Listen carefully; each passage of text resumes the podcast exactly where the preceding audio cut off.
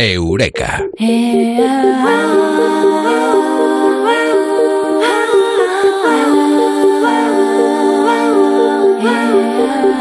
en Eureka hablamos ahora, Comado Martínez, hablamos de uno de los sentimientos que tantas cosas y tan negativas se mueve, los celos.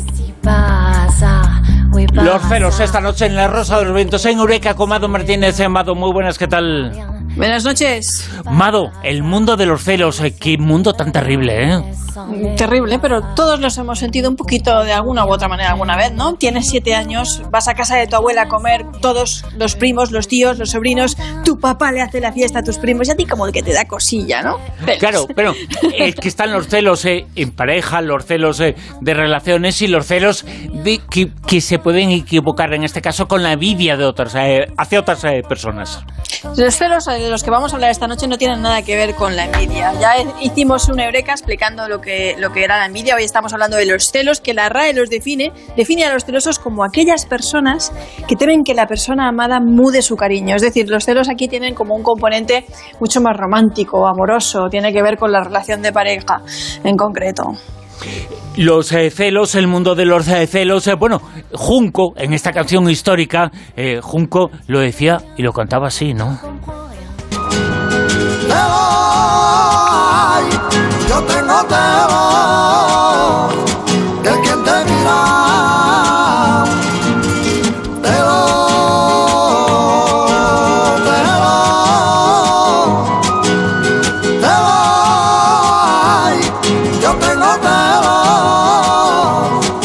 Eh, es que a mí me vas a perdonar, es que el mundo de los celos eh, me parece de tan cazurros en la gente, eh, tan eh, cuñado con... Pero cuñado del bar, el chalao eh, que lo comenta, es que la gente que tiene celos, esos eh, celos, esos celos, que es eh, posesión definitiva lo que se tiene.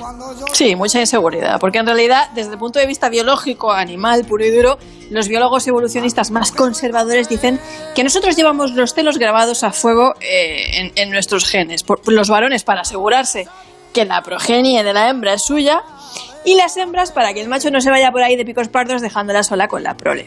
Solo que las hembras eh, son tan discretas que según los ornitólogos eh, mm, también le ponen los cuernos a sus pajarillos, incluso las especies más monógamas, pero han tardado años en darse cuenta. Bueno, desde el punto de vista de la psicología moderna, los psicólogos eh, dicen que son una característica de personas inseguras.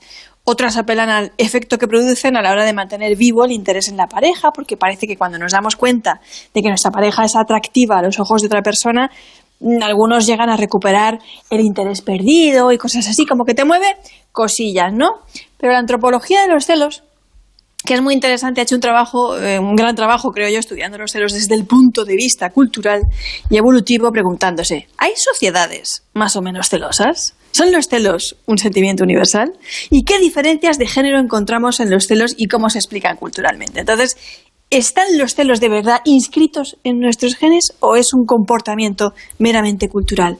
Bueno, pues ahí es donde empiezas a darte cuenta de que hombres y mujeres no celan igual, oye. O sea, como que en las sociedades, sobre todo de occidentales, de raíces judeocristianas, pues eh, los estudios realizados en parejas heterosexuales en concreto nos dicen que ellos lo que temen es que ella tenga relaciones sexuales con otros hombres, mientras que ellas lo que temen es que ellos se enamoren de otra. O sea, a ellas les importa lo afectivo y a ellos les importa lo sexual. A ella le da un poco como que mm, no le importan tanto los cuernos de cama como los cuernos de corazón. Haya Claro, llegado a acostarse a ella con ella o no. Eh, eh, ese es el hecho de que eh, el, el hombre tiene unos celos eh, más de posesión Ujú. que de sentimiento. Eh, sí, sí, sí, sí.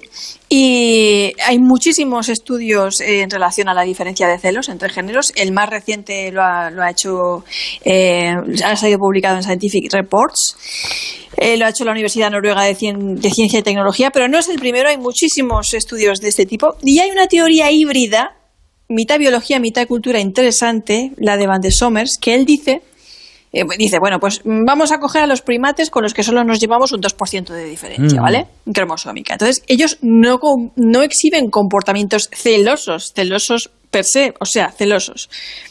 Por lo tanto, mm, no hay imperativos biológicos y toda esta cuestión de los celos es meramente cultural, según él.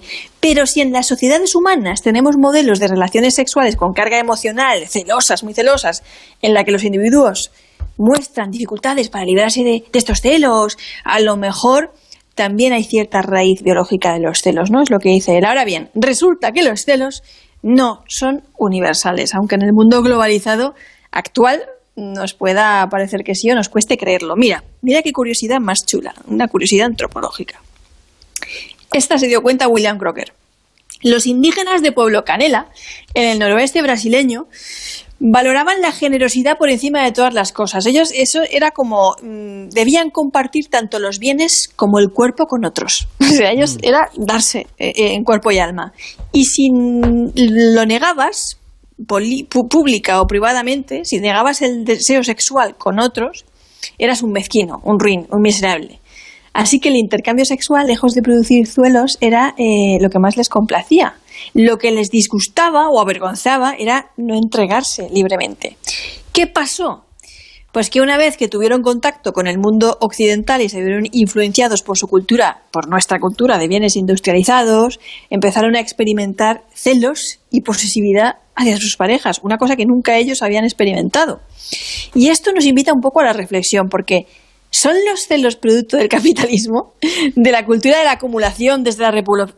Vamos, vámonos al neolítico ya, desde la revolución agrícola que sustituyó a las antiguas sociedades de cazadores recolectores, en plan mi ganado, mi trigo, mi casa, mi mujer.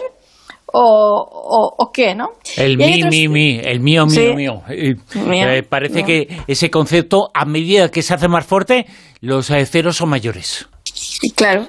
Luego hay otro, otro estudio antropológico de Jude Stacy entre los Mosuo del sur, de, del sur de China que tiene una serie de mecanismos culturales ellos que ridiculizan al hombre o a la mujer celosos. El ser celoso es algo extremadamente deshonroso, es como un ser un ladrón allí en esa sociedad. Entonces, la pregunta está ahí. ¿Son los celos del mundo globalizado occidental, eh, con ondas raíces judío-cristianas, un producto cultural con sus propios mecanismos ahí de promoción del carácter celoso o posesivo? ¿Estamos hablando de un dios alfa? Oye, pues tal vez, ¿no? Y, os invito a leer un libro muy interesante, todavía no se ha traducido al español, titulado Alpha God, de, Héctor, de Héctor García, que va sobre la violencia, la psicología de la violencia y la opresión religiosa. Y tiene mucho que ver también los celos eh, con lo que la educación religiosa ha enseñado a la gente y ha enseñado además eh, al hombre sobre la posesión de la mujer. Claro, claro, ahí están las escrituras, ¿no? Y todas las barbaridades que podemos leer en relación a lo que, bueno, que tiene que ser el trato de la mujer hacia su marido y del marido hacia la sí, Sí, será un pecado capital, eh, pero ese pecado lo cometieron muchos personajes importantes en la Biblia. Hmm. Hoy en día, ¿cuándo son los celos un problema? Bueno, pues si te lo creas o no, las consultas de los psicólogos están llenas de personas que acuden por problemas amorosos. El primero de ellos suele ser el de, del abandono, ¿no? El de depresión por abandono. El amor es una cosa que nos toca mucho y el abandono lo llevamos muy mal, realmente, realmente mal. Pero pisándole en los pies en el, en el ranking este de, dramones amorosos eh, están los celos enfermizos. Es otro tema que, que, ocupa mucho las consultas de los psicólogos. Y te podrás imaginar que cuando llegas al psicólogo porque tienes celos de tu pareja o los celos de tu pareja no te dejan vivir, ¿vale? Es que la cosa ya es grave.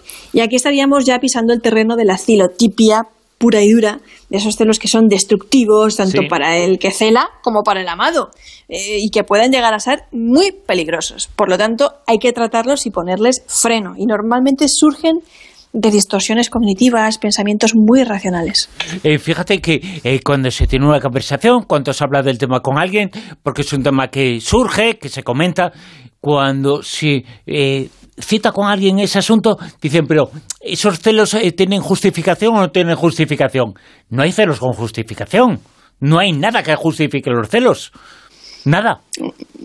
Vamos, ¿eh? Eh, y si son fundados y, Pero será fundada otra cosa, pero no el celo. Claro, vamos a ver, nadie nos pertenece. Claro, para empezar. Nadie os pertenece. Puedes sentir celos, es normal, muy bien, pero no lo lleves al extremo de la posesión porque eso siempre acaba en la mate porque era mía. O sea, y no es un final muy feliz. Hay que asumir que la vida es cambio y que tu pareja, nuestra pareja, en cualquier momento puede seguir su camino en solitario con otra persona y a ti también te puede pasar, o a mí, o a cualquiera, ¿no? Nos podemos enamorar de otra persona. Los celos también suelen ser una señal de, inmadurez y de mucha inseguridad. Tampoco nos creemos que creemos que nuestra relación está continuamente amenazada por otros. O sea, ¿por qué tenemos que compararnos con los demás así continuamente? ¿no? A lo mejor hay ahí un, un problema de seguridad grande. Luego, lo que tú decías, eh, celos fundados, celos infundados, bueno, pues no entres en el juego. Y si a tu pareja le gusta manipularte y ponerte celoso, pues oye, tal vez deberías cambiar de pareja. exacto, Tampoco, claro. exacto, no cambiar a la pareja, sino cambiar de pareja. Exactamente. Sí. Eh, tampoco creo que debamos entrar tampoco nosotros en el juego de poner celoso al otro, porque eso tampoco acaba bien nunca. Sí, sí, sí, Y- sí, que también es muy típico, sí. Claro. Le y voy a hacer relativiza. sentir interés eh, fastidiándole en cierto modo, porque le estás eh, descomponiendo su vida. Claro. Claro. Hay que relativizar. Date cuenta que los celos enfermizos son una forma de agresión psicológica hacia la pareja y generalmente son fruto de eso, de una distorsión. Eso del que no cela no ama, ¿vale? De eso de Sí, Juana la Loca, bueno. Felipe el Hermoso y de qué tal, es una verdad a medias. El amor también se basa en la confianza y si los celos enfermizos entran en juego se rompe esa confianza entre la pareja y en lugar de una relación amorosa, pues, oye, pues tendrás un calvario muy tóxico, pero amoroso no. Sí. Oye, eh, quizá la forma de solucionar los celos es prohibiendo prohibir, como dice esa canción. Sí,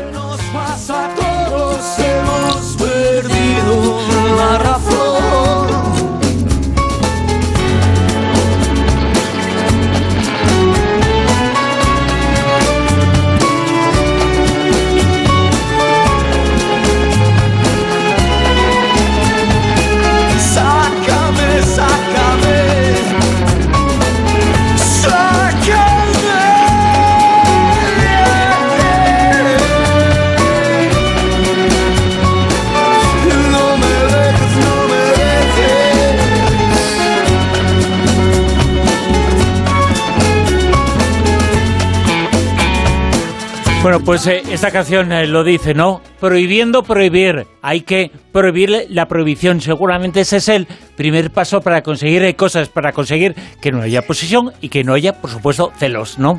Sí, nada de normas y reglas absurdas y limitantes con, con tu pareja. Déjala ser, si te gusta tal y como es, es que la quieres. Si quieres cambiarla, a lo mejor no la quieres. Mado Martínez, Eureka, el mundo de los celos. Mado, mil gracias. Un abrazo muy grande. Chao.